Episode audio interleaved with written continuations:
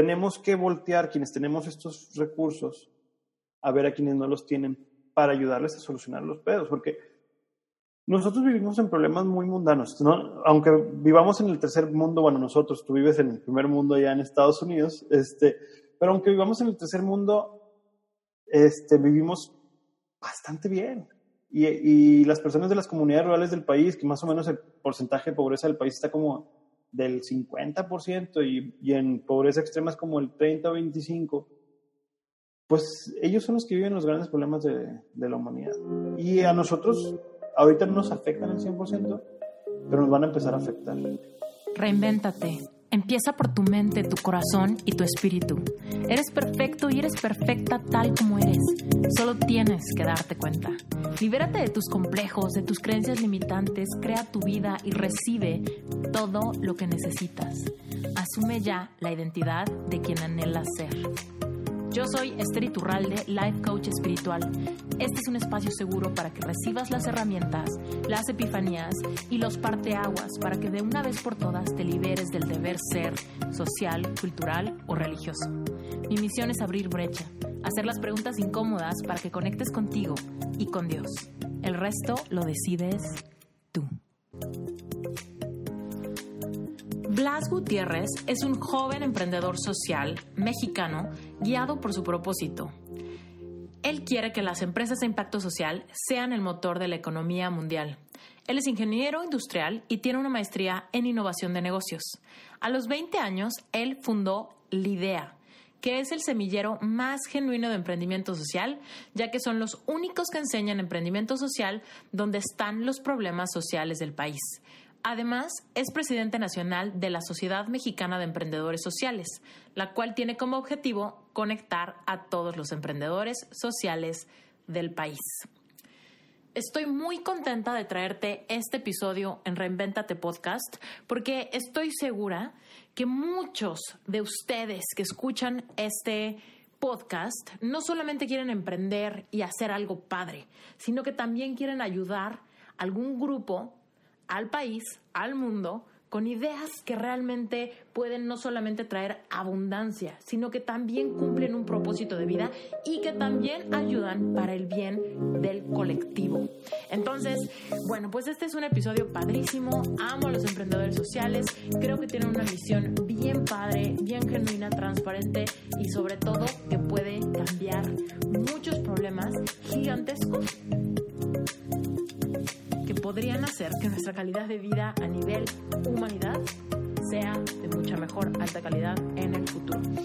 Además, los emprendedores sociales me hacen sentirme muy agradecida y muy optimista ante las cosas que pueden ser posibles en el mundo. Muchas veces escuchamos problemas y problemas y problemas, pero es revitalizante cuando escuchamos a alguien que está dispuesto a enamorarse del problema para traerle una solución. Te dejo con este episodio. Cuando eras chiquito, ¿qué querías? ¿Qué querías ser de grande? Claro, mira, tienes, tiene, tiene mucha lógica la pregunta de, de, qué queríamos ser de, de, grandes cuando estábamos chiquitos. No lo tengo muy claro. O sea, me, me veía mucho jugando fútbol. E, era como el gran sueño, ¿no? Ser futbolista.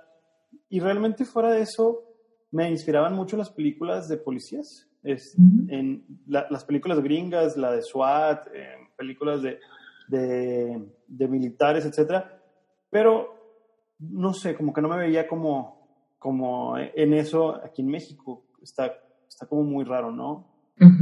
está, muy corrompido, no te, no te respetan, etcétera. Entonces no me veía como, como algo de, de, de, seguridad en México. Sin embargo, sí me veía como futbolista y de hecho mucha parte de mi infancia y adolescencia se le dediqué al fútbol. en los equipos de fútbol de la escuela, fui el capitán en la primaria, en la secundaria. En la prepa, ya cuando entré al fútbol, cambió un poquito la, pues, digamos, el profesionalismo de, de, lo que era. Yo, yo entrenaba de lunes a jueves en la secundaria y jugaba los sábados, y acá tenía que entrenar de lunes a viernes. Si jugábamos el sábado, pues era partido, y si no entrenabas, y si no había partido el domingo, entrenabas. Entonces eran siete días de la semana entrenando, y eran entrenamientos más una hora de gimnasio. Entonces yo dije, esto no es lo que quiero. no sé, si hubiera sido futbolista hubiera sido de los, de los divos. los que no iba a entrenar, y etcétera. No era muy disciplinado, pero al final más bien lo que me di cuenta es que el fútbol no era para mí, que, que no era eso lo que quería. ¿Por qué te diste cuenta? Porque era, porque, no sé, comparabas quizá que para otras personas no era demasiado, para ti sí, o cómo te diste cuenta que, que el fútbol no era para ti después de invertirle pues muchis, muchos añitos. Yo creo que fue más un, sí me hace feliz, pero no me veo dedicándome a esto toda mi vida. Eh, o sea, ¿hay posibilidades de que llegue el fútbol profesional? Sí. ¿Hay posibilidades de que no llegue? También las hay. Y, y no sé, quería una vida un poquito más, no, no de futbolista, no, no me la imaginaba. O sea, al final ya en una etapa de, de digamos, joven, joven adulto, a mis 16, 17, decidí que, que no.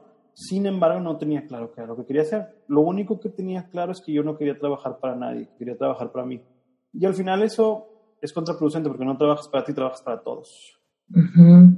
Trabajas para todos los clientes, ¿no? Ujú. Y, y bueno, entonces en prepa empiezo a meterme a otro tipo de experiencias. Yo, literal, secundaria, primaria era fútbol, fútbol, fútbol americano y ya. Y en prepa empiezo que planillas y mesa directiva y retiros y luego ya empiezo un poquito más con misiones.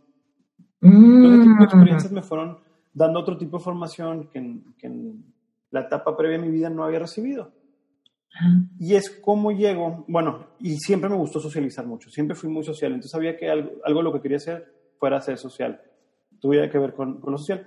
Y hay una etapa de mi vida por ahí de los 20 años que en la carrera yo tenía que hacer un servicio social obligatorio. Todos en la carrera teníamos que hacer servicio social obligatorio y en la UDEM es de 480 horas.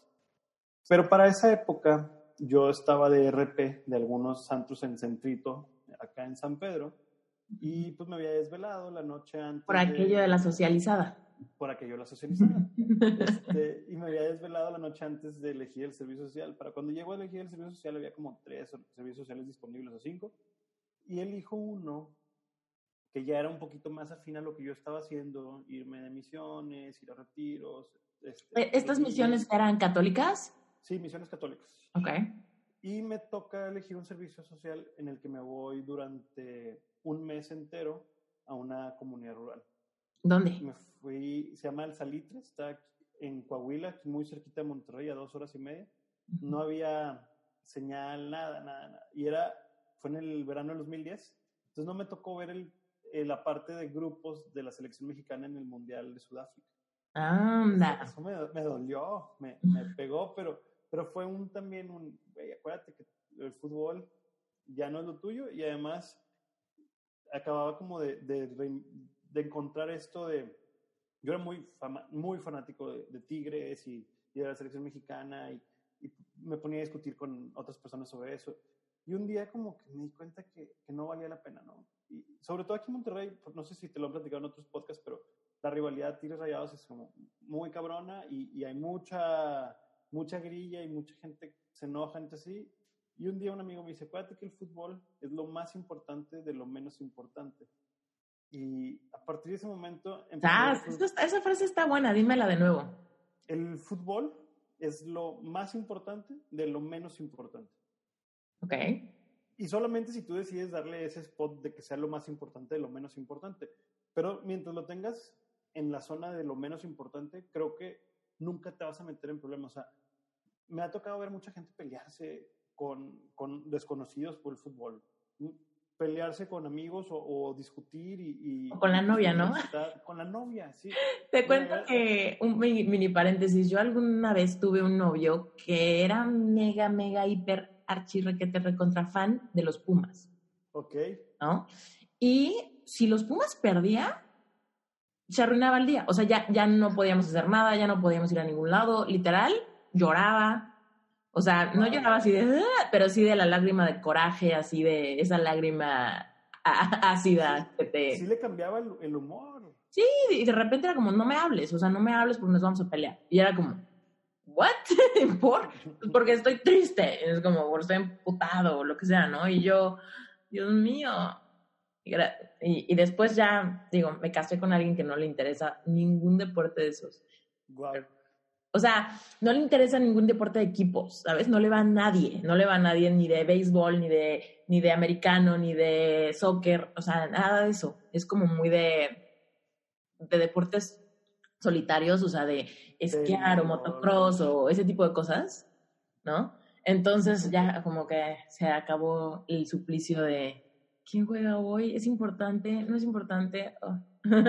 pero bueno. Mira, yo por ejemplo, yo sigo viéndolo tengo mi abono en el estadio, pero voy cuando puedo, cuando puedo los veo, cuando no, no, o sea, ya, ya no me agobio, ya no, ya no me molesta y he tratado de evangelizar un poquito a mis amigos con, esta, con esta postura.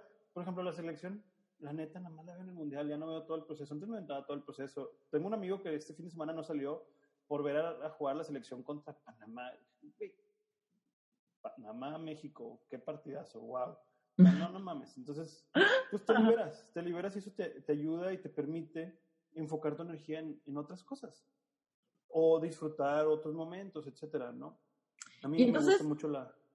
Perdóname que te interrumpa, pero entonces te perdiste el Mundial de Sudáfrica porque andabas en el salitre. En el salitre, haciendo mi servicio social obligatorio.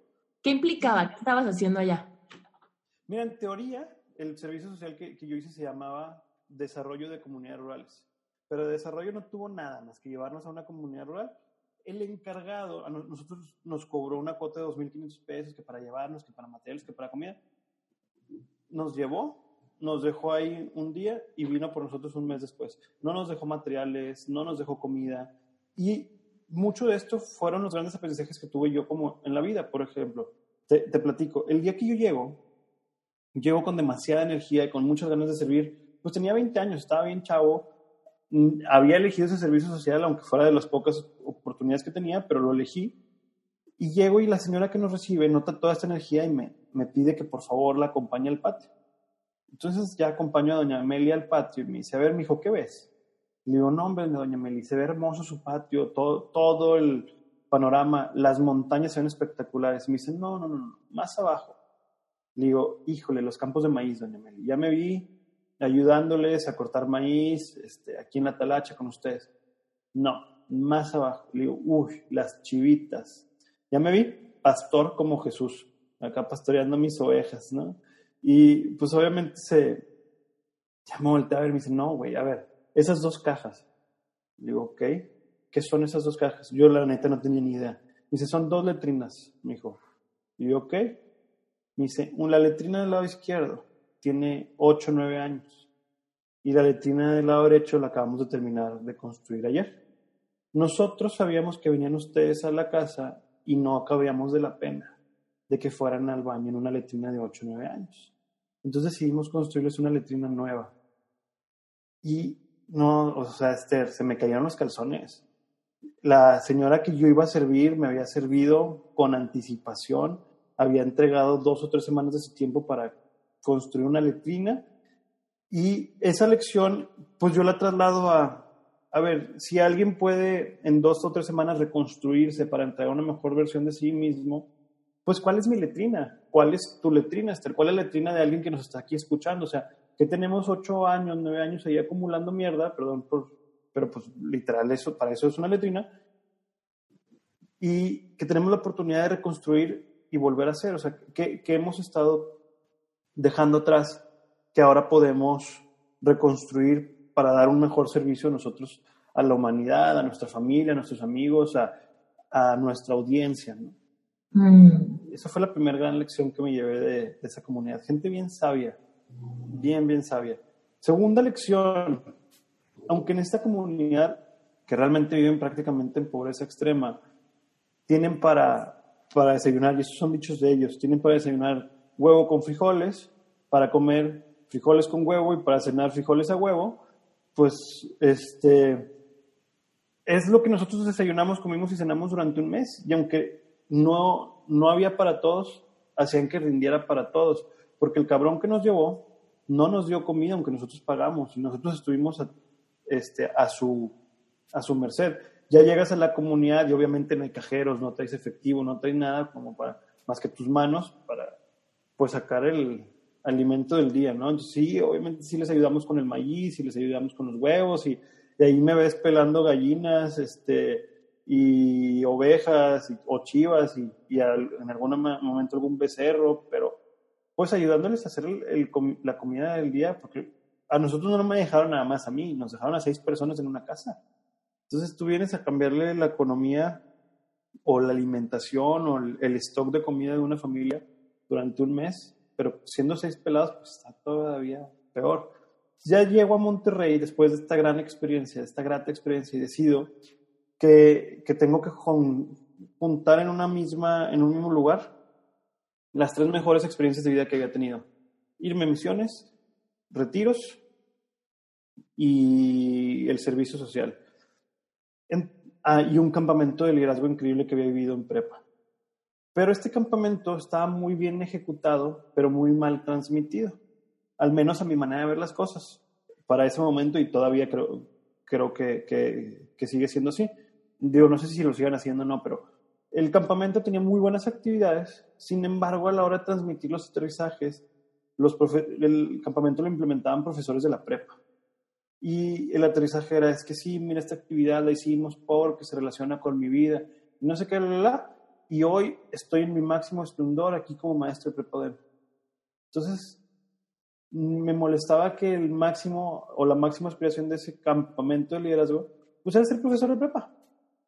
Oye, y si yo quiero ser emprendedor, y si yo quiero ser CEO de esta empresa, y si yo quiero viajar por el mundo, y si yo esto, y si yo aquello, tú me estás poniendo un tope y yo no acepto ese tope. Entonces, y así como yo no lo aceptaba, pues había muchos que no lo aceptaban, ¿verdad? Entonces, llego a Monterrey y decido que quiero, con estas experiencias, hacer una experiencia que tratara de cierta manera de acumularlas. Entonces decido que quiero hacer un campamento de liderazgo servicial en una comunidad rural. Y así se funda la idea. La idea que es mi primer emprendimiento social. Esto, danos un poco la línea del tiempo. ¿Cuándo? Porque regresaste de ese servicio social en el 2000, fue en el 2010. 2010. Y después, cuando regresaste y dijiste, a ver, quiero hacer algo que junte estas cosas que han impactado mi vida, ¿cuánto, cuánto tiempo pasó para que empezaras como a armar la idea y decidirte y empezar a tomar acción? Te lo voy a decir vulgarmente. Una sentada en el baño. Eso, eso bastó. Una sentada en el baño donde pues me metí en, en, mí mismo y, pensé en estas experiencias y dije, quiero enseñar liderazgo servicial a gente, de, a gente como yo en las comunidades rurales.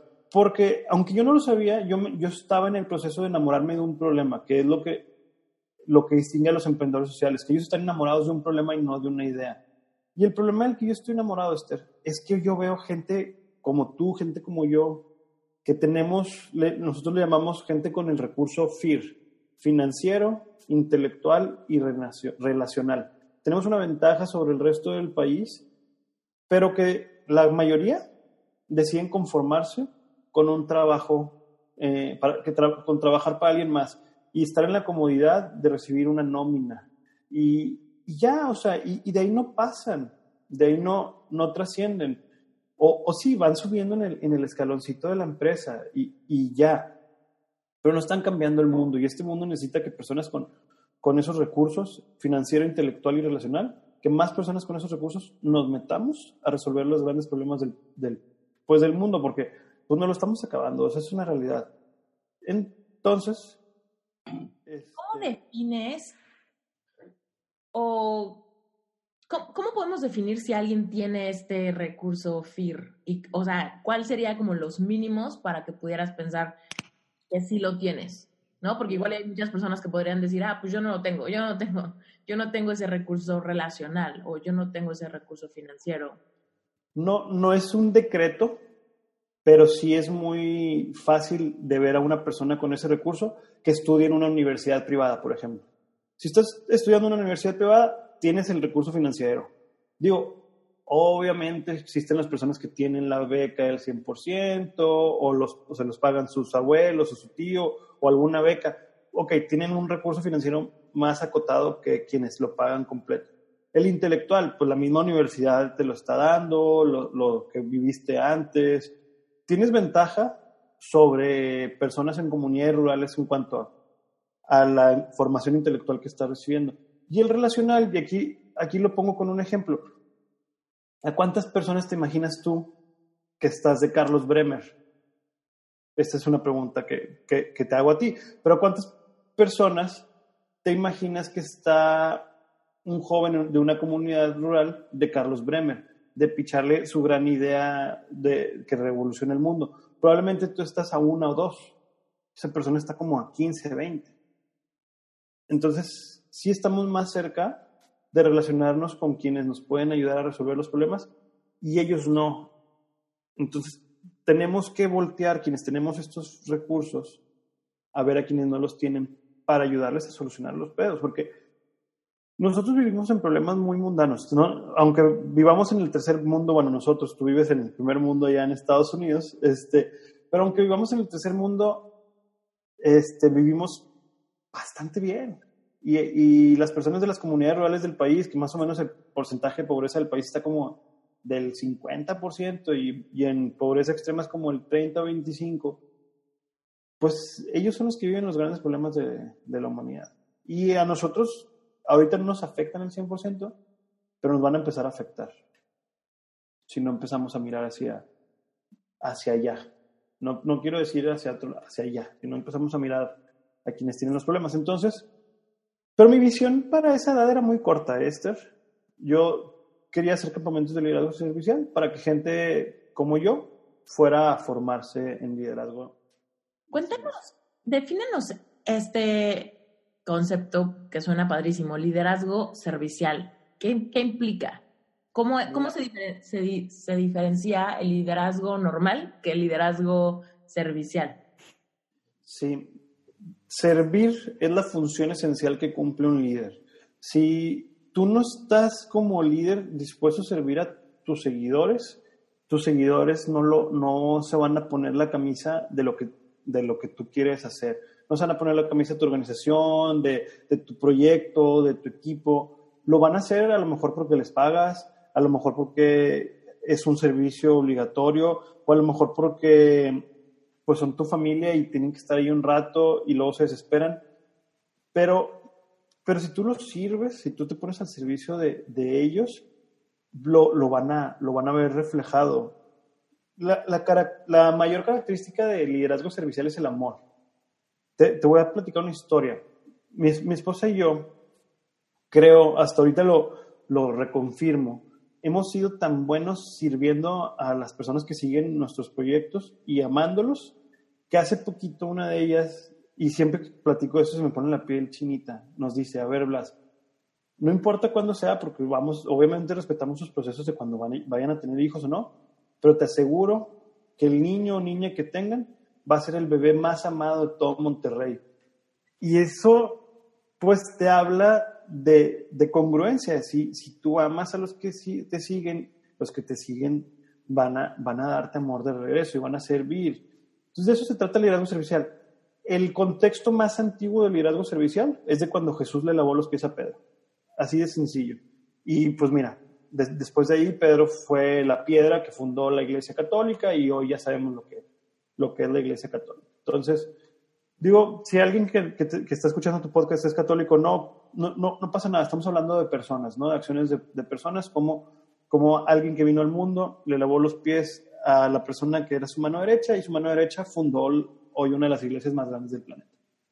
O, o fue la piedra angular para, para la fundación de una de las iglesias más grandes del, del planeta, que pues Pedro fue el primer papa, por poner un ejemplo hablando de liderazgo servicial, el, el líder es el, el, primero en llegar, el último en irse, o sea, un líder servicial es el primero en llegar, el último en irse, es el que toma la foto, no sale en las fotos, es el, el último en comer. Por ejemplo, me acuerdo mucho cuando de, de una historia que me contaron de Papa Francisco, y esta no, me, no, la leí en internet ni nada, me la contó un, un padre argentino que convivió con él. Me dice, este Francisco o Jorge Bergoglio, como lo conocía, cuando hacía la comida tradicional de todos los padres argentinos, él era el que estaba sirviendo los platos y hasta que no estaban todos con el plato servido, no se servía lo suyo y a veces no alcanzaba a comer.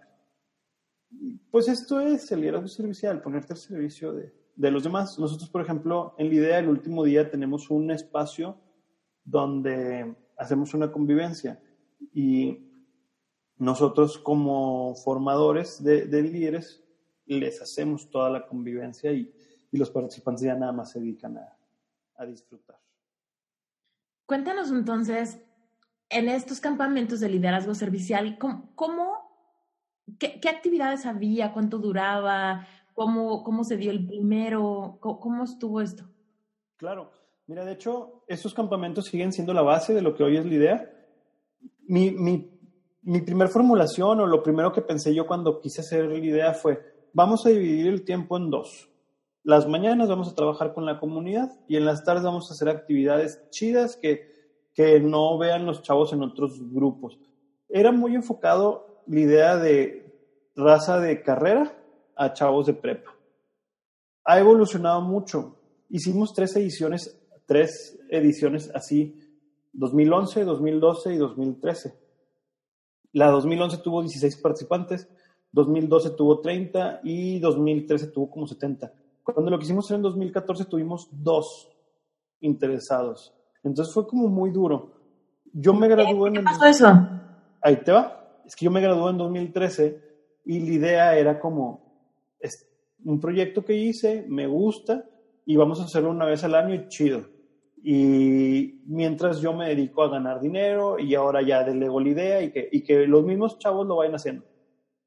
Pero realmente las personas que se los delegué no tenían la misma pasión por hacerlo que yo. Y, y yo no me metí en la idea cuando me graduó porque yo quería ganar dinero. Esa era mi visión de la vida. Y yo quiero graduarme, ahora ganar dinero, luego casarme, tener una casa, etcétera, ¿no? Iba siguiendo como una línea de la vida muy tradicional. Para mis, para el 2016 pasan tres años literal la idea ya había tronado, a mí no me interesaba nada que ver con la idea. Yo era restaurantero, tenía un restaurante y, administraba otro. Esos dos restaurantes truenan. Y mi novia, en ese, bueno, mi esposa en ese momento, novia, me, me volteó a ver y me dice, oye, es que tengo tres años sin verte vibrar. Quiero que vuelvas a vibrar. Quiero, quiero ver el Blas del que me enamoré. Y pues eso fue muy duro para mí. Total, total. Y Te digo en la cabeza. en el corazón. Y, me, y le digo, pues, ¿qué sugieres? Me dice, quiero que revivas mi idea. ¿Ok? ¿Cómo lo hacemos? Si ya nadie quiere vivir la idea. Me dice, yo quiero vivir la idea de nuevo. Yo te ayudo. Y juntamos a otras dos personas y volvimos a hacer un campamento. Esto fue en el 2016. Y fueron siete personas. Y ok, nos dimos la oportunidad. Y del 2016, de enero del 2016 a enero del 2017, volvemos a hacer un segundo campamento, y era el quinto, digamos, en el, en el tiempo de la idea. Y en el 2017 fueron veintitantas personas. Y para ese año, o sea, en enero del 2017, yo llego a ese campamento con dos empresas tronadas, con mis dos abuelitas recién fallecidas. Entonces llego con una carga de emociones impactante pero la generación me absorbió. La generación del quinto diplomado, bueno, quinto campamento de la idea, tenía demasiada energía, demasiadas ganas de cambiar el mundo, muchas ganas de, empezar sus propios proyectos. Y cuando llego de, del campamento recibimos un correo que habíamos sido elegidos como ganadores del premio VM al impacto social. Entonces fue que, güey, ¿qué estamos haciendo? Me empiezo a cuestionar todo, voy al campamento, bueno, voy al bootcamp de Premio VM y luego nos hablan de Wildlife, que habíamos sido elegidos para formar parte de su proceso, y luego Don Reasonable México. Todas estas como nuevas eh, experiencias, más mi maestría, más la energía de esta generación, y decidimos que queríamos dejar de formar líderes serviciales. No, no líderes serviciales, sino enfocar ese liderazgo servicial en el emprendimiento social porque muchos de, esta generación querían hacer algún proyecto porque nosotros los inspiramos, pero no les estábamos dando las bases para hacerlo bien.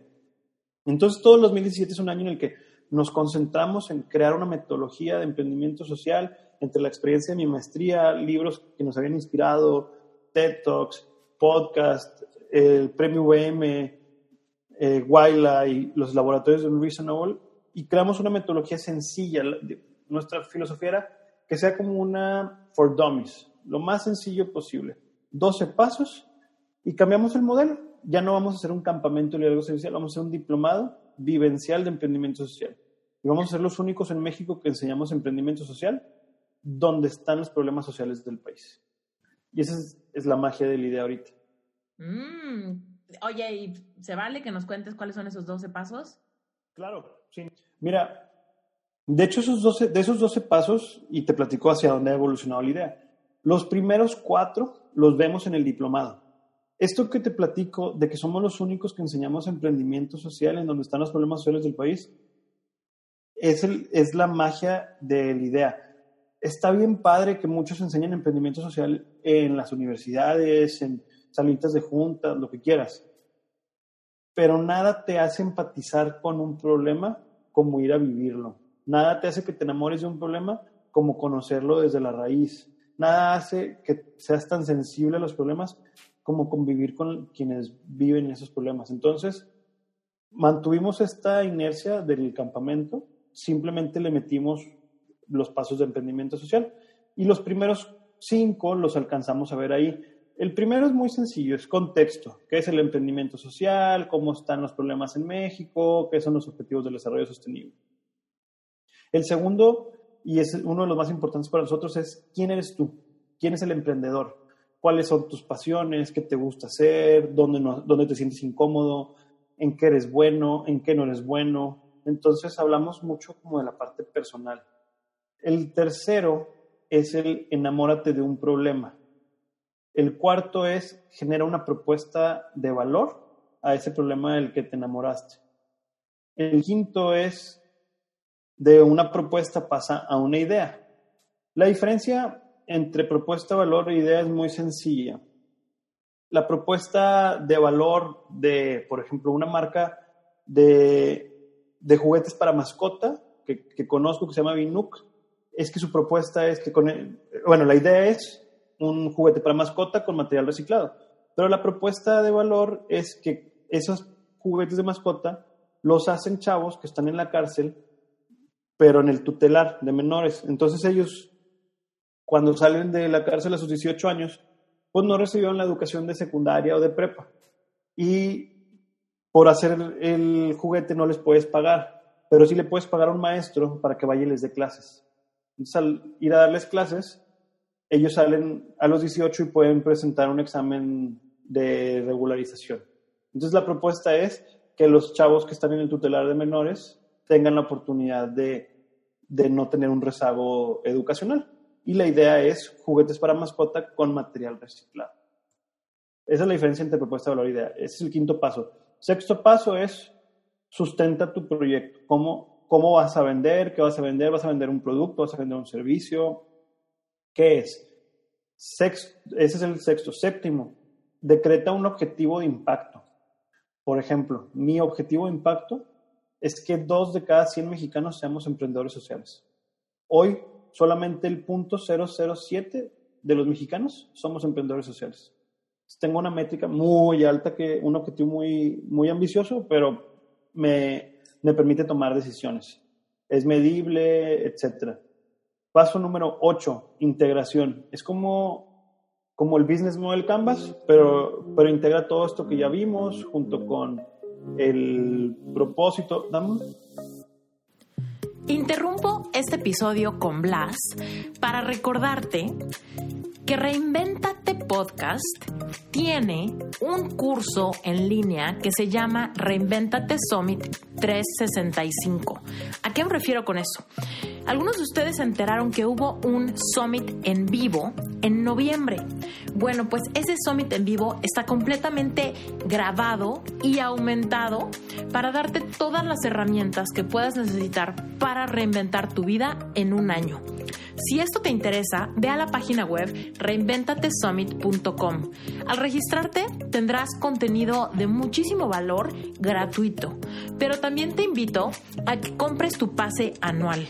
El pase anual cuesta 137 dólares, pero vas a recibir más de 40 horas de contenido valiosísimo. Vas a tener meditaciones guiadas, libros de trabajo, recomendaciones de lectura, muchos bonos adicionales. Pero lo que quiero decirte en este momento es que hay mucho contenido de emprendimiento. Y si esto te late, si esto te motiva, si dices, yo quiero tener un proyecto como el de Blas, yo quiero saber más de esto, yo quiero aprender a tener un negocio en línea y además quiero tener una causa social que apoyar, Bueno, pues vas a tener mucho contenido al respecto de esto en Reinventate Summit. Así que no te lo puedes perder. Métete a la página, consume el contenido gratuito y si tu intuición te lo dice, compra tu pase anual. Vas a tener acceso a 365 días de este contenido para que reinventes tu vida, tu espiritualidad, tu vocación, tu negocio, tu impacto, lo que sea que tú realmente quieras transformar, lo vas a poder integrar en una estrategia que realmente te dé resultados, ¿ok? Regresemos con el episodio. Nosotros creemos en los principios. Personalidad, hablamos como de, que se refleje quién es el emprendedor en la marca. Punto número 10, prototipados. Nosotros no creemos en, en sacar un producto y, y, y arriesgar todo tu capital por ello. No, prototipa, llévalo con, los, con sus primeros usuarios, que te den alimentación, así hasta que ya estés a gusto con, con, pues con el, el producto o servicio que vas a dar, ¿no? 11. Ten un equipo que esté enamorado de tu proyecto. Creemos en algo que se llama el Startup Dream Team, que te habla del hacker, el hipster y el hostler. Uno vende, otro pimpea el producto o el servicio y el otro es como el mastermind del producto o servicio. Em, tenemos un como contrato de, de socios. Perdóname. Eh, sí. Regresate tantito. ¿Era el hustler? El hustler, el hacker y el hipster. El hipster es el que crea el producto o el servicio, es el que se le ocurre. El, el, hacker es el que el que lo mejora, el que lo diseña, el que... No, perdón, es al revés. El hacker es el que lo crea y el hipster es el que le pone así, el que lo hace que se vea bonito. Sí, el que lo pone de moda. lo pone de moda. Y el hostler es el que lo vende. Entonces es hacker, hipster, hostler. Cuando hacemos este ejercicio, les ponemos, por ejemplo, a Spider-Man. El, el, hacker de Spider-Man fue Stan Lee, él, él, lo creó, a él se le ocurrió. El, el hipster es es él, es el Spider-Man, se, viste, y el hostler, que, es el que lo proyectó, el que lo llevó de un barrio a ser un Avenger, es Tony Stark. Es mm. un, ejemplo como muy sencillo de, esto. Y por último, viabilización. Em, ¿Cómo te vas a constituir? ¿Cuántos socios son? Sale al mercado, crea tus redes sociales, esto, todo, todo lo que ya es lo formal y hacer un pitch. Entonces nosotros somos muy buenos para enseñar emprendimiento social de cero, o sea, de nada, a uno. Y ya de ahí nuestros emprendedores pasan por procesos de, aceleración con otros, con otros programas y ellos los llevan de uno a cien. Eso son nuestro, esa es el, nuestra metodología. ¿Qué pasa? Que en el diplomado nada más enseñamos cuatro pasos. Sí, claro, la parte más, más blanda del emprendimiento, la parte que te toca el corazón, el enamorarte de un problema, el, él conoce las comunidades rurales, él conoce el contexto, él crea, ve desde aquí con tu experiencia qué es lo que puedes hacer. Y luego ya llegan a la ciudad y se quieren comer el mundo se quieren convertir en emprendedores sociales, entonces ya toman el resto del taller en, en una sala de juntas, pero, pero ya hicimos la parte importante, la parte blanda, la parte de tocarte el corazón, la hicimos en una comunidad. Oye, y cuéntanos cuánto dura, o sea, este diplomado presencial donde pasan por los primeros cuatro puntos de la metodología, cuánto dura y cada cuándo se hacen. O sea, si ahorita alguien nos está escuchando y dice, órale, está súper interesante, ¿qué, ¿qué, tendrían que hacer? ¿Dónde? ¿Cuándo? ¿Cuánto dura? ¿Cuánto Te agradezco mucho esas preguntas. Mira, dura cinco días. Dura cinco días, normalmente lo hacemos de miércoles a domingo como la mayoría de nuestros participantes siguen siendo gente que está en carrera, carrera o prepa, nuestros diplomados los hacemos en época de vacaciones de, la escuela. El del miércoles, este, este que sigue va a ser del 8 al 12 de enero, del miércoles 8 al domingo 12, antes de que entren a clases. Y luego el siguiente, Semana Santa, del 8 al 12 de abril. Y el siguiente en verano, del 8 al 12 de julio Ahorita los hacemos aquí en Monterrey tres veces al año, pero en Semana Santa vamos a hacer una edición en Los Mochis y una edición en Aguascalientes. Estamos trabajando para que en verano hagamos una edición en San Luis y por ahí estamos, estamos viendo más oportunidades de cómo crecer. Oye, es que si yo estoy en Guadalajara y quiero traerme la idea para acá, la neta es que como todo lo que hacemos es vivencial, ven y vívelo, y una vez que lo vivas y que lo conozcas y que realmente te enamores de lo que hacemos, ya te lo llevas para Guadalajara, para Ciudad de México, para Querétaro, donde sea, pero, pero vívelo, no nada más porque te emocionaste en un podcast o en una conferencia o lo que sea, vívelo. Y así es como estamos creciendo a los mochis y a Aguascalientes. Vinieron personas de allá a vivirlo, alguna vez escucharon algo en, un, en una conferencia, en un podcast, y vinieron a vivirlo y ahora se, se, enamoraron completamente y se lo quieren llevar por allá. son cinco días y en esos cinco días trabajamos con la comunidad, trabajamos en, en que conozcas el emprendimiento social de, de, viva, pues viviendo los problemas y trabajamos en actividades de, de liderazgo. Nuestras actividades Esther, están muy bien pensadas y muy bien planeadas. Digo, probablemente esto lo dice mucha gente, ¿no? O, o cualquiera que hace actividades. Pero, pero bueno, nosotros las implementamos en comunidades rurales y son actividades que, que vivimos en alguna otra experiencia y siempre nos preguntamos cómo podemos mejorarla un 10%. Y después de que la implementamos, ¿cómo podemos mejorarla? Un 10%. ¿Y cómo podemos mejorarla? Un 10%. Y son muy introspectivas, tienen que ver con, con las habilidades del futuro que decretó el World Economic Forum. Entonces, mira, si no saliste como emprendedor social, saliste como un agente de cambio y algún día te vas a comer el mundo por, por lo que aprendiste. Mm. Por, por ahí va.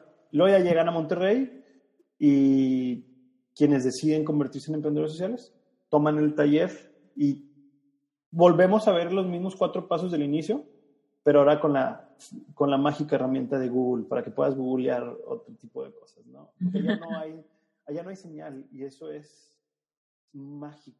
Sí, te tienes que desconectar y tienes que estar presente con lo que estás viendo, con lo que estás viviendo, con lo que es. Totalmente. Y pues es otra realidad la de aquí, ¿no? Aquí ya llegas y ya tienes otras herramientas, entonces volvemos a ver los primeros cuatro pasos. Y la verdad es que está, pues mira, no son palabras mías, son palabras de, de los participantes. Esta experiencia ha sido una de las mejores experiencias de mi vida, o esta experiencia es la mejor experiencia que he vivido en mi vida. Eh, entra en el top 5 experiencias de vida. Normalmente nuestras calificaciones están en el 9. 85 o 9.95. No hemos tenido una calificación perfecta en, en, la suma entre todos los participantes, pero no bajamos de 9.8. Eso quiere decir que pues algo estamos haciendo bien. ¿Qué pasa en esa magia? ¿Tú a qué conclusión llegas? ¿Por qué estar, por qué tener esta experiencia vivencial toca esta creatividad, esta innovación, estas, estas ganas de hacer algo? ¿Qué es lo que pasa a nivel emocional y quizás hasta espiritual que hace que se desate como este potencial que tenemos para ayudar, para servir, para transformar vidas, para hacer algo que impacte? ¿Cuál, qué, ¿A qué conclusiones has llegado? ¿Qué es lo que observas? ¿Dónde están estas fibras? Mira, te voy a ser bien franco. A la idea han llegado a participar gente que, que ya se fue a Calcuta, que, que fue misionero, que, que estuvo haciendo muchas actividades con la iglesia, ¿no? Y también ha llegado a participar gente que en su vida se había dado la oportunidad de hacer algo como esto, que jamás habían salido de su zona de confort, de su casa, de la peda, del antro. Entonces, están como del fútbol, están como todos estos como mundos muy, muy opuestos y llegan a, a un lugar donde güey, a ver, somos humanos todos, nada de lo que vamos a hacer aquí es de hueva, o sea, no, por ejemplo, nosotros no les prohibimos que fumen, solamente tienen como dos reglas y son muy básicas, es cuídense, neta, cuídense, cuiden a las mujeres, si estamos en, en una comunidad rural, las comunidades rurales de México siguen siendo machistas, entonces cuiden a las mujeres, no las dejen ir solas al baño, este, güey, no venimos a coger, o sea, estamos estamos en, en, una comunidad rural. Ya si te gustó a alguien, lígatela de regreso en la ciudad o lígatelo de regreso en la ciudad. O sea, ¿aquí qué, güey? O sea, ¿a poco te vas, vas a ir a armar al, al monte? Pues no, no. O sea, entonces son, cuídate, no, no hagas ese tipo de, de pendejadas, no desperdicies tu tiempo en, en, en, ligar y ábrete. Sé, sé, sé, muy, sé muy abierto. Ven, ven, a, a, ven con disposición de, de conocer. Y como la idea solamente se puede vivir una vez como participante, tú participas, te encanta y quieres seguir formando parte de, entonces decides voluntariamente ser staff y traes toda la energía de lo que viviste y al traer toda esta energía, cuando eres staff, la, la das, la das. Entonces, constantemente es gente con mucha energía, con muchas ganas, con, con, con comiéndose el mundo. Yo ni siquiera soy el que figura en la idea ya en los diplomados. O sea, yo no hago nada. Yo, yo doy las dos cápsulas de emprendimiento social. El resto del diplomado lo hacen chavos entre 16 y 24 años que están con ganas de comerse el mundo, que la idea les cambió la vida. O sea, ahorita tengo a unos cuates gemelos, desconozco, siempre he sido bien tonto con esa terminología. Este, y una literal. ¿Son igualitos o no? No, son. Son cuates entonces. Son cuates, se parecen. Son, además son hombre y mujer. Ella se fue a Calcuta, coordinadora de cadena, coordinadora de misiones, va a retiros, y el otro güey le encanta la fiesta, este, siempre está viendo cómo hacer desmadre. Y los dos llegaron y fue que, no mames, o sea, esta es la mejor experiencia o de las mejores experiencias que he vivido en mi vida. Hoy los dos son staff, hoy los dos, cada staff tiene una meta de llevar a tres participantes, esa es mi manera de, o nuestra manera de, de reclutar gente. Entonces, si no cumplen la meta, no van al diplomado y ellos ya, ya lo llenaron y ahorita pues están con muchas ganas, ¿no? De, de comerse el mundo. Pero son, o sea, en, en, una misma casa teníamos dos antagonistas y los dos llegaron y quieren formar parte de esto. Y, de una lo entenderíamos porque pues ha vivido experiencias muy similares, pero del otro, de, del otro que solamente le gustaba el desmadre y la peda, pues no. Pero el hecho de que de que en el diplomado, güey, tú estás aquí, ¿quieres vivirlo? Ven y vívelo. ¿Quieres tirar, te quieres quedar tirado en la cama de, de ahí de, de la señora que nos recibió? Pues qué chido, gastaste 2.700 pesos por venirte a dormir una semana. Eso es un pedo. Entonces, como no los obligamos a nada, ninguna de las actividades son obligatorias, todo va fluyendo. Literal, todo lo van haciendo con ganas. Entonces, no sé, y creo que que la magia realmente se da en cómo nos recibe la gente de la comunidad, cómo convivimos con ellos, cómo alguien que lo vivió antes quiere que, que para el siguiente participante esto sea mágico, sea así de mágico como, como fue para él o ella, y que es muy híbrido, o sea, en la mañana estás trabajando con la comunidad, en la tarde estás trabajando con el equipo, haciendo actividades, en la mediodía estás recibiendo una capacitación de emprendimiento social, no en un salón, no en la casa de la señora, estás, estamos abajo de, de unos árboles conviviendo con la naturaleza, pasan ardillas por ahí, de repente pasa un venado o un cerdo o una chiva, o luego pasa enfrente el señor con, con todos su, su, con sus chivitas y los perros ladran. Nosotros ahí estamos teniendo la, las cápsulas de emprendimiento social en la naturaleza, en el mundo al que venimos. Entonces, mm. creo que por ahí va parte de, de esta magia. Me encanta. Oye, y cuéntanos qué pasa después. O sea, van, o sea, la gente que va a esta parte presencial, vivencial, cuatro primeros módulos, la parte más humana, ¿no? De reflexión. Después se regresan a de donde vinieron y cómo le dan seguimiento a los siguientes ocho módulos de toda la metodología que nos platicaste. Claro, regresan a la realidad y siempre les decimos, y, esto no es algo que nosotros vamos a esconder. A ver, lo que pasó aquí fue utópico.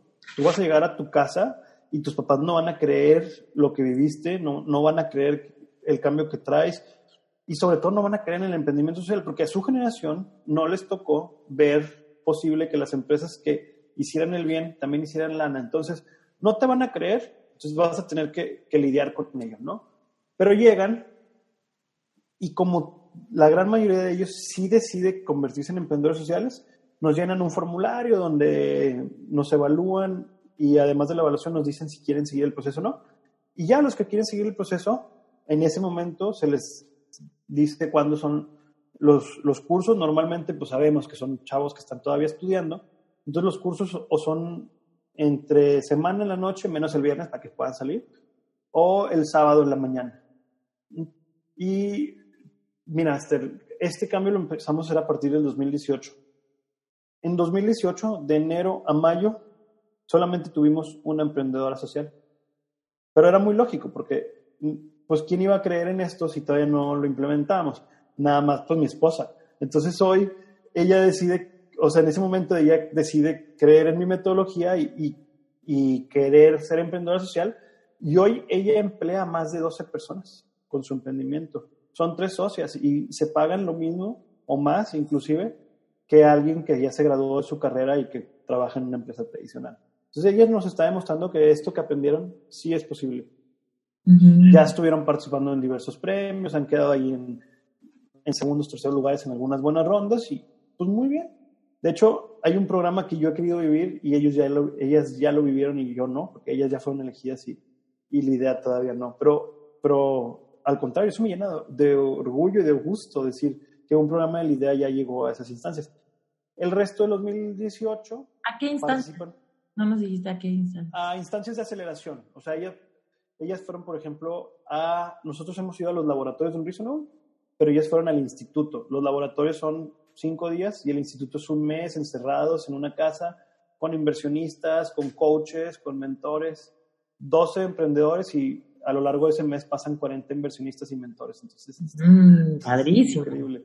Sí. Y pues bueno, en el resto del 2018 se graduaron cinco emprendimientos más y en lo que va del año llevamos, llevamos 18. Entonces, en un año y medio lleva, hemos estado en el proceso de graduar a 24 emprendedores sociales. Y eso está con madre porque pasamos de 0 a 24 en dos años. Y el próximo año tenemos el objetivo de doblar los 24, o sea, llegar a, a, a 48 en un año. Lo que hicimos en un año y medio, hacerlo en un año mínimo. Oye. El objetivo real es 30. ¿Y no han pensado que la parte, o igual y hasta ya lo hacen, pero eh, que la parte subsecuente de los siguientes ocho módulos después de esta como parteaguas de, de, de ir y estar completamente inmerso en la comunidad pudiera ser online? O sea, sí lo tenemos presencial solamente de regreso a la realidad o, o, no? Sí lo tenemos contemplado, pero ahorita, por ejemplo, para los que lo vivan en los moches y en Aguascalientes, la, la, verdad es que el espacio donde, donde damos estos talleres aquí en Monterrey está muy céntrico, entonces cualquiera de, de aquí de Monterrey, quien ha vivido el diplomado, tiene la capacidad o la habilidad de venir a vivirlo. Te estás limitando un poco, ¿no? Porque, por ejemplo, aquí, Reinventate, estamos, llevamos seis meses o algo así, o uh -huh. yo creo que siete, en número uno en toda Latinoamérica, en, el, en la parte de autoayuda y salud emocional. Y me imagino que mucha gente que nos está escuchando ahorita, que vive en Perú, en Colombia, en Venezuela, en muchísimos lados, pueden, pueden estar sintiendo, ¿sabes? Esas mariposas en la panza de decir, sí, qué padre, quiero una experiencia que me transforme, que me toque, que despierten mi empatía por los demás, ¿no? Y que viven en países donde la realidad es muy parecida a la realidad en México en cuanto a pobreza extrema. Sí, sí, sí. Mira, como, como te lo dije, ahorita nuestro, nuestro plan está en fortalecer lo que hacemos uh -huh. para poder ofrecer un producto o servicio que, que sea de calidad a través de, de, este tipo de interacciones, ¿no? Sí están nuestros planes. De hecho, el lanzamiento sería por ahí de verano del 2020, ya que, ya que lo hayamos prototipado, bueno, no prototipado, test, testado más bien. Ahorita van 24 emprendedores, queremos llegar a 30. Queremos tener 30 casos de emprendedores graduados y ya con eso decir ahora sí, vámonos a nivel a nivel streaming, no, no sé bien la terminología, pero, pero sí poder aprovechar la bondad de la tecnología. Y te agradezco que me lo, que me lo preguntes porque me lo recuerdas. Uh -huh. Me lo recuerdas. Nuestro, nuestro modelo de negocio está precisamente en estos ocho módulos posteriores. El diplomado es muy barato y es barato porque queremos que, que más personas lo vivan. Y al más personas vivirlo, después más personas quieren convertirse en emprendedores sociales. Y al más personas quieren convertir en emprendedores sociales, bueno, así, el taller completo ya tiene un costo mayor. Y nuestro modelo de negocio es ese. Sin embargo, ha habido otro tipo de ofertas que no veíamos. ¿Cómo cuáles? Cuéntanos. Pues nos habló el alcalde del municipio de Santiago, Nuevo León, que estaba muy interesado en lo que estábamos haciendo, nos empezó a seguir en redes y quería que nosotros fuéramos los administradores de su incubadora de negocios, bueno, de la incubadora de negocios del municipio. Y oficialmente hace un mes abrimos la primera incubadora de negocios de un pueblo mágico en México. Entonces eso también fue así como que, ok, ya no está el INADEM, entonces a lo mejor nosotros podemos fungir un poquito este rol, al menos en, en ciudades pequeñas que, que, están desatendidas, porque San Pedro tiene su incubadora, Monterrey tiene su incubadora, San Nicolás tiene su incubadora, pero las ciudades pequeñas alrededor de Monterrey no. Entonces, ya vimos que con una está funcionando y están acercándose emprendedores y les, nos está yendo bien, pues ¿por qué no acercarnos con el resto de las ciudades pequeñas que están aquí cerca? O en, otros, en otras partes, por ejemplo, en un mes tenemos junta con la alcaldesa de El Fuerte, Sinaloa, con la misma intención. Entonces, Me encanta. Se van abriendo puertas. Sí, se van abriendo puertas y es algo que ni siquiera teníamos en consideración en nuestro modelo de negocios inicial. Oye, Blas, llévanos de regreso a qué pasó con tu esposa, porque tu esposa te dijo, dejaste de vibrar, a mí me interesa la idea, retoma este rollo. Y sucedió. Y sigue sucediendo, pero cuéntanos a nivel personal qué pasó contigo, qué pasó dentro de ti, cómo regresaste a vibrar, cómo fue que tu esposa esposa lo empezó a palpar, cómo, cómo lo cultivas día a día con todos los, los retos y las pues todo lo, todo lo que sucede, ¿no? En los emprendimientos, que de repente se junta la chamba, de repente no hay tanta, de repente nos sentimos frustrados, de repente cansados, de repente monotonía. O sea, ¿cómo lo alimentas? Y, y en ese parte aguas donde básicamente te prendieron así como el botoncito de alarma, ¿no? De, ah, estás cambiando, quiero que regrese el Blas del que me enamoré. A nivel interno, ¿cómo viviste esta, como, re, ¿cómo, se, cómo, cómo le decimos? Como reconexión contigo mismo. ¿Cómo lo viviste? Me gusta, me gusta la reconexión conmigo mismo. Mira, Esther, Ale me conoce muy bien y, y Ale sabe perfectamente cuando, cuando estoy dando mi máximo, cuando estoy enojado, cuando estoy feliz, cuando no estoy disfrutando, cuando estoy gozando. Gracias a Dios somos una pareja que nos permitimos conocernos muy bien. Y, y sí me, me veía muy frustrado. Por ahí de 2016-2017 nos encontramos con el término del Ikigai. No sé si ya te lo han platicado en algún otro episodio. El Ikigai es como la manera más sencilla que yo he visto de cómo encontrar tu propósito en la vida. Son cuatro circulitos que forman un diagrama de Venn. Dos son internos y dos son externos. Por ejemplo, yo en el tema de los restaurantes. los dos internos son, uno es como una lista de todas aquellas cosas que tú disfrutas hacer, todo lo que gozas, todo lo que disfrutas. El segundo círculo es una lista de todo aquello en lo que tú eres bueno, no el mejor. Obviamente también agregas aquello en lo que eres el mejor o en lo que te consideras el mejor, pero en lo que eres bueno. Tú los juntas estos dos círculos como un diagrama de Venn y es eh, lo que las cosas que hay en común son tus pasiones. Todo aquello que tranquilamente podría ser considerado una pasión y es algo que está padre para, para perseguir en tu vida. Entonces, si yo lo analizo con el restaurante, ni era bueno, ni al final me gustaba tanto. La parte del restaurante que me gustaba era la parte de socializar. ¿Por qué decidí ser restaurantero? Porque cuando yo estaba en esta etapa muy social de mi vida, yo iba a muchos restaurantes a desayunar, comer o cenar con gente y socializar. Yo decía, uy, cuando tenga mi restaurante ya no voy a tener que ir a restaurantes, voy a citarlos al mío y ahí voy a socializar. Y no, este, y estar en el, en el restaurante fue muy frustrante, no estaba siendo feliz yo no estaba haciendo algo que amaba, estaba teniendo, teniendo una visión de mi vida que nunca se ejecutó bien. Y los otros dos puntos, uno pues tiene que ver obviamente con el capitalismo y el, y el sistema en el que vivimos en el mundo, que es hacer algo por lo que el mundo esté dispuesto a pagarte. Y el cuarto es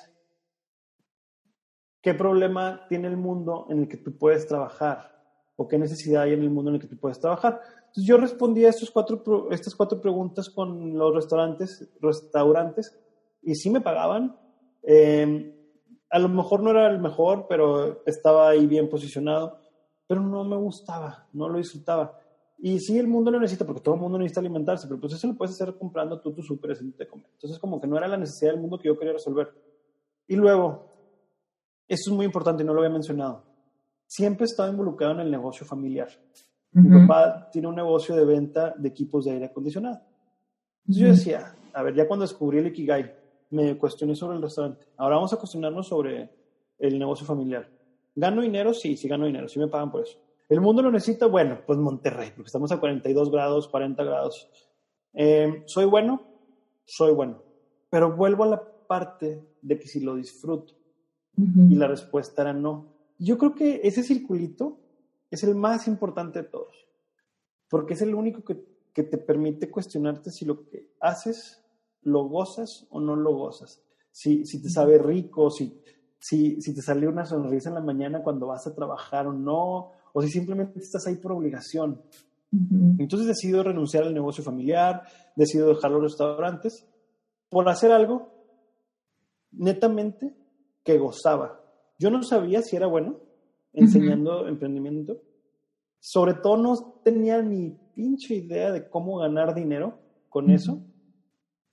Y más o menos sabía que había una necesidad de que hubiera más agentes de cambio en el mundo, más personas que decidieran salirse de su zona de confort y empezaran a, a buscar enamorarse de un problema y, resolver. Y todo esto, dije, bueno, pues si no soy bueno, e, entonces una vez me preguntaron que, oye, ¿qué es más fácil? ¿Hacerte bueno en algo que te gusta o agarrarle el gusto a algo en lo que eres bueno? Y al menos en mi percepción personal, por ejemplo, yo siempre he sido bueno con Excel, pero me caga estar todo un día atrás de un Excel. O sea, me, me emputa estar todo un día atrás de un Excel. Y hay gente que lo hace de a diario y esa es su vida. a lo mejor ellos lo disfrutan. Pero yo siempre he disfrutado enseñar. Por ejemplo, ahorita estoy disfrutando mucho esto que estoy haciendo aquí contigo de, de platicar mi experiencia. Lo estoy gozando. Igual cuando doy una conferencia o con, o con mi propio podcast o cuando estoy en la idea, lo gozo. Que sea el mejor, eso es debatible y además no me importa ser el mejor porque eso es, eso es el ego. Pero con ser lo suficientemente bueno como para tocar los corazones y mentes de las personas que se han atravesado en la idea y en esta ocasión de quienes escuchen este episodio, con eso estoy contento en, en, en cuanto a mi pasión. Que si me pagan, ya encontré cómo me paguen. Y que si el mundo lo necesita, pues no mames, nos, lo estamos acabando y la mayoría de la gente se queja, pero nadie hace nada. Entonces, claro que necesitamos más personas que en lugar de quejarse, pongan sus manos en acción. Entonces, te puedo decir que hoy, gracias a, ese sencillo diagrama de Ben, yo encontré mi, mi propósito en la vida. Mi propósito es inspirar y co-crear empresas de impacto social que resuelvan los grandes problemas de la humanidad. Así, así de sencillo. Y eso te hizo reconectarte con ese blast que vibra. Totalmente. Y, vibro en las mañanas cuando me despierto y sé que voy a ir a la oficina a trabajar, y vibro cuando estoy en la idea, y me permite tomar decisiones. Lo platicaba el sábado, nos fuimos, el sábado manejamos tres horas de Monterrey a una comunidad rural para darle un taller a unos misioneros de una hora y media para volver a manejar dos horas y media de regreso a Monterrey. Pero si yo no vibrara, si yo no estuviera haciendo mi propósito, si, si mis emociones no estuvieran conectadas con mi destino en la vida, yo no hubiera ido ayer, digo ayer el sábado. Yo me hubiera quedado el sábado en la comodidad de mi casa, quizá viendo el fútbol o, o arreglando la casa. Tenemos un año viviendo ahí y no le he puesto el maldito número. porque no tengo tiempo, porque me dedico a, a, mi propósito. Algún día me daré el tiempo de ponerle el número de la casa, pero no ha habido la necesidad ahorita. Entonces, pues es eso. Tu propósito te permite... Hay una frase que me gusta mucho, que, que la digo en mis conferencias, es que no es mía, por eso no me la aprendo, siempre la leo, pero dice algo así como que las cosas que te emocionan están conectadas a tu propósito. No son accidente. No son, no son, las cosas que te emocionan no son un accidente, están conectadas a tu propósito. Síguelas. Mm. Sabes, te quiero, ahorita que dijiste eso, em, hay algo que yo he repetido en muchísimos episodios Así que, y no me voy a tardar, no me voy a cansar de seguirlo diciendo, porque creo que ahí está el meollo, que mucha gente a mí me escribe y me dice, es que Esther, ¿cómo le hago para encontrar mi propósito de vida? ¿No? Y le digo, ¿seguro no sabes? No, no sé. A ver, cuéntame, cuéntame un sueño, cuéntame un sueño que tengas. Y entonces, si, si pudiese, así literal, si no tuvieras límite, cuéntame un sueño guajiro, ¿qué te gustaría hacer con tu vida? Cuéntame algo así. Entonces me dicen, propósito no tengo ni idea, se me saca el cerebro, siento que me trago un hoyo negro. Pero cuando me dices que te cuente un sueño, que, es, que catalogo como sueño, que creo que no es posible, de hecho es un sueño guajiro, ¿no? Entonces sí te puedo decir que me encantaría eh, vivir viajando, que me gustaría trabajar desde mi casa, que me encantaría ayudar a, a X comunidad o mujeres o mamás o lo que sea, ¿no? Y entonces, y me gustaría ganar así, me gustaría escribir un libro, y me gustaría ser artista, y me gustaría dedicarme, no sé, ¿no? Porque me están contando un sueño que en su mente es como, pues todo el mundo sueña, ¿no? Y entonces, yo lo que les digo es, empieza a perseguir un sueño y ahí te encuentras a tu propósito, porque tus sueños no son coincidencia.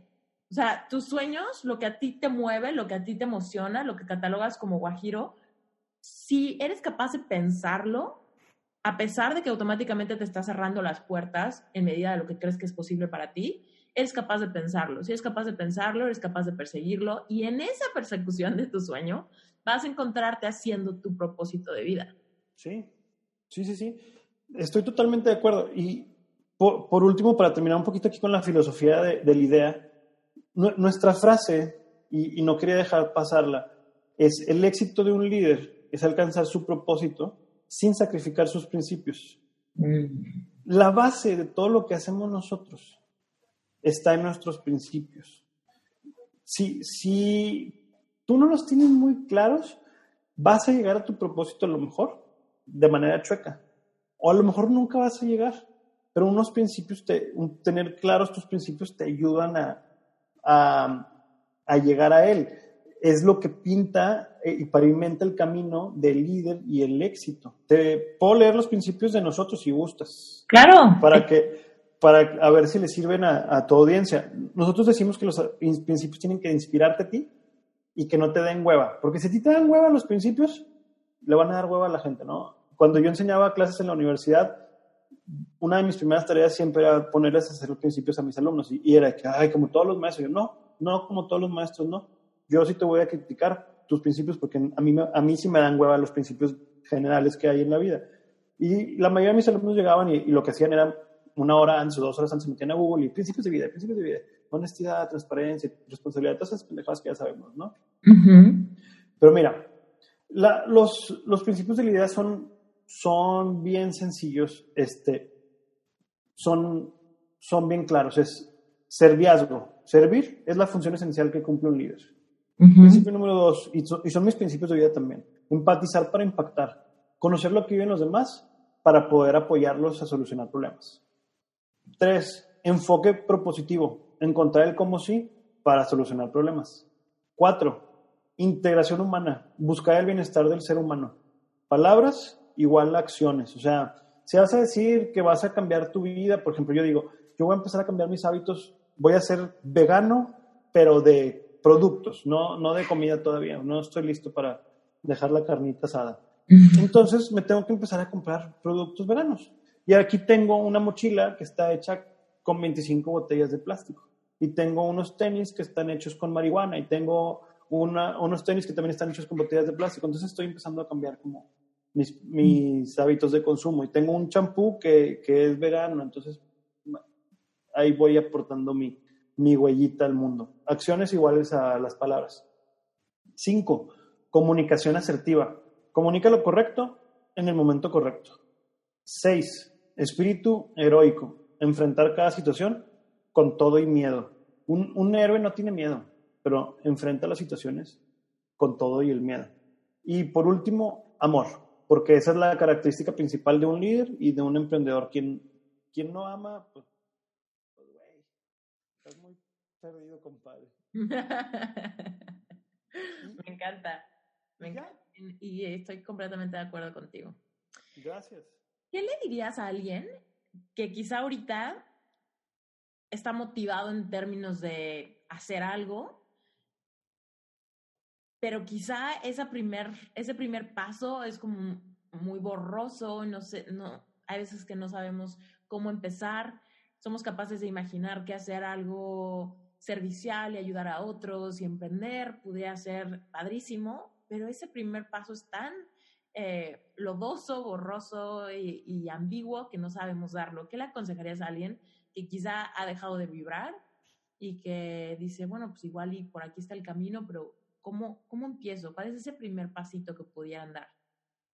Mi, mi consejo es que no sean tan tajantes. O sea, la vida no es, hoy vivo así y mañana quiero vivir de otra manera. Mm. como un dulcito, vele dando chupaditas, ve teniendo probadititas. Oye, en tus tiempos libres, ¿quieres, quieres empezar a, a tener un el hábito de lo que quieras o cambiar aquello o empezar un proyecto? Es que tengo un chingo de trabajo y, y hago dos horas de tráfico y la neta me va muy bien en el jale ¿Y qué haces en ese tráfico? No, pues nada, voy escuchando reggaetón. Pues escucha podcast, puñetas. O sea, escucha reggaetón. Ponte a escuchar podcast, sobre todo de algo por ahí que quieras emprender. Si, si, quieres empezar un negocio nuevo o lo que sea, quieres dejar tu, tu rutina de trabajo, empieza a alimentar tu mente en esos espacios. Oye, es que neta no tengo tiempo. No, no, no mames. O sea, trabajas ocho horas. Ningún trabajo te van a pedir más de ocho horas. Y si no, pues ahí sí cámbiate de tienes esas ocho horas, más las dos horas de tráfico van diez, más las ocho horas de, sueño van dieciocho. Te quedan seis. Dedícale una al día. O es más, una a la semana. Los sábados en la mañana, en la tarde, antes de irte a lo que vayas a hacer, o el domingo después de misa, ya todo inspirado. No sé lo que hagas, pero una a la semana son 52 horas al año. Si le mm. dedicas una al día, estás hablando de 300 horas.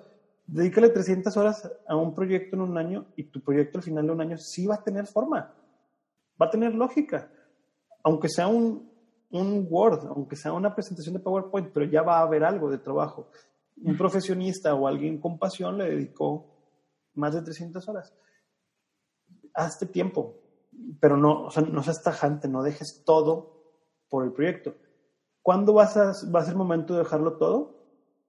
cuando tu proyecto te demande la misma cantidad de tiempo que te demanda lo que tú haces y te pague al menos el 1% más de lo que te paga lo que ya haces ahorita. Y a veces es, bueno, es que no me paga más, pero ya no tengo que gastar la gasolina de ir hasta la oficina, una hora en el tráfico de ida y vuelta, ya no me meto mil pesos a la semana, voy a emprender, emprendo desde aquí, desde mi casa, y me estoy gastando este, 100 pesos de gasolina, bueno, pues ya te ahorraste 900, entonces esos 900 y mételos en la ecuación. Por ahí va. No sean tajantes. Hay mucha gente que es muy tajante en la vida. Hay, a quien le sirve ser tajante, pero yo creo que con dulcitos está, está bien hasta que tu proyecto agarre forma. ¿Cómo es? Cuéntanos dónde te encuentra la gente. Claro. Mira, a mí personalmente me pueden encontrar en este, prácticamente todas las plataformas, que ya no uso Facebook, pero, pero Facebook, Twitter, Instagram, LinkedIn, em, Tinder, ¿no? en todas las demás sí, como Blas, B-L-A-S, GTZF, Gutiérrez, Figueroa, GTZF, Blas, GTZF, al IDEA igual en todas las mismas plataformas como IDEA oficial. Tengo otros dos emprendimientos, no platiqué mucho de ellos, pero brevemente uno hacemos gorras, se llama Musgorras, de musgo y gorras. Con esas gorras apoyamos a la, a la economía local de comunidades rurales. Se diseñan en la comunidad, se bordan en la comunidad y se genera un capital semilla para, para las comunidades rurales. Y bueno, Musgorras. Y el otro emprendimiento es Somos ESMES, eh, quiere decir Somos la Sociedad Mexicana de Emprendedores Sociales. Y ese proyecto, pues lo que trata es de conectar a todos los emprendedores sociales del país para que hagamos sinergia y por ende aumentemos nuestro impacto social. Ahorita estamos en Monterrey, en San Luis, en Querétaro y estamos por crecer a Puebla, Oaxaca y Zacatecas. Esas son nuestras, nuestras redes. Y pues bueno, mis redes personales pues ya las, ya las dije. Perfecto. Muchísimas gracias, Blas, por haber estado en Reinvéntate, por contarnos tu historia y por lo que estás haciendo. Gracias a ti por la oportunidad y de todo corazón, si a una sola persona de tu audiencia esto le sirvió y quiere dejar de sentirse cómodo y empezarse a sentir incómodo para ser un agente de cambio, bienvenido al barco porque te necesitamos. Buenísimo. ¿Sale? Hemos llegado al final de otro gran episodio de Reinventate Podcast y quiero pedirte un mini favor. Si este episodio te gustó y nos puedes dejar un review en Apple Podcast, me ayudarías muchísimo. Si estás escuchando este episodio desde Spotify, YouTube o cualquier otra plataforma, te pido que le recomiendes este episodio a un amigo, a un familiar o a cualquier persona que tú creas que este contenido le beneficiaría. La idea es llegar a muchos oídos, la idea es propagar un mensaje de que si hay algo de tu vida que no te guste, tú puedes reinventarte. Y por supuesto, antes de despedirme, te quiero invitar a que consideres unirte a mi membresía mensual que se llama Relevante Espiritual. Es un grupo de estudio mensual cuesta 18 dólares y Relevante Espiritual es el sponsor oficial de este podcast. Es decir, nunca te vas a encontrar con comerciales de otras marcas ni cosas que no tengan absolutamente nada que ver con este podcast para poder pagar los gastos de hacer este podcast realidad. Relevante Espiritual es el sponsor oficial y si te gusta este podcast, Relevante te va a súper fascinar porque vamos más a profundidad en todos los temas que tocamos en este podcast desde una perspectiva completamente espiritual y cero religiosa. Eso es súper interesante espiritual, no religión. Vamos a hablar a profundidad de lo que sentimos, de lo que nos cuesta trabajo, de las resistencias y de cómo poder, a través de una conexión profunda, lograr trascender lo que nos sucede en la vida para vivir esa vida abundante, plena y conectada que casi todos queremos. Mientras tanto, yo te mando un abrazo grande. Yo soy Esther Iturralde. Si aún no me sigues en Instagram, mándame un saludito, conéctate, me encuentras como Esther Iturralde. Mándame un mensaje directo, dime qué opinas de Reinventate Podcast, salúdame, dime de dónde nos escuchas, ¿ok? Te mando besos. Bye.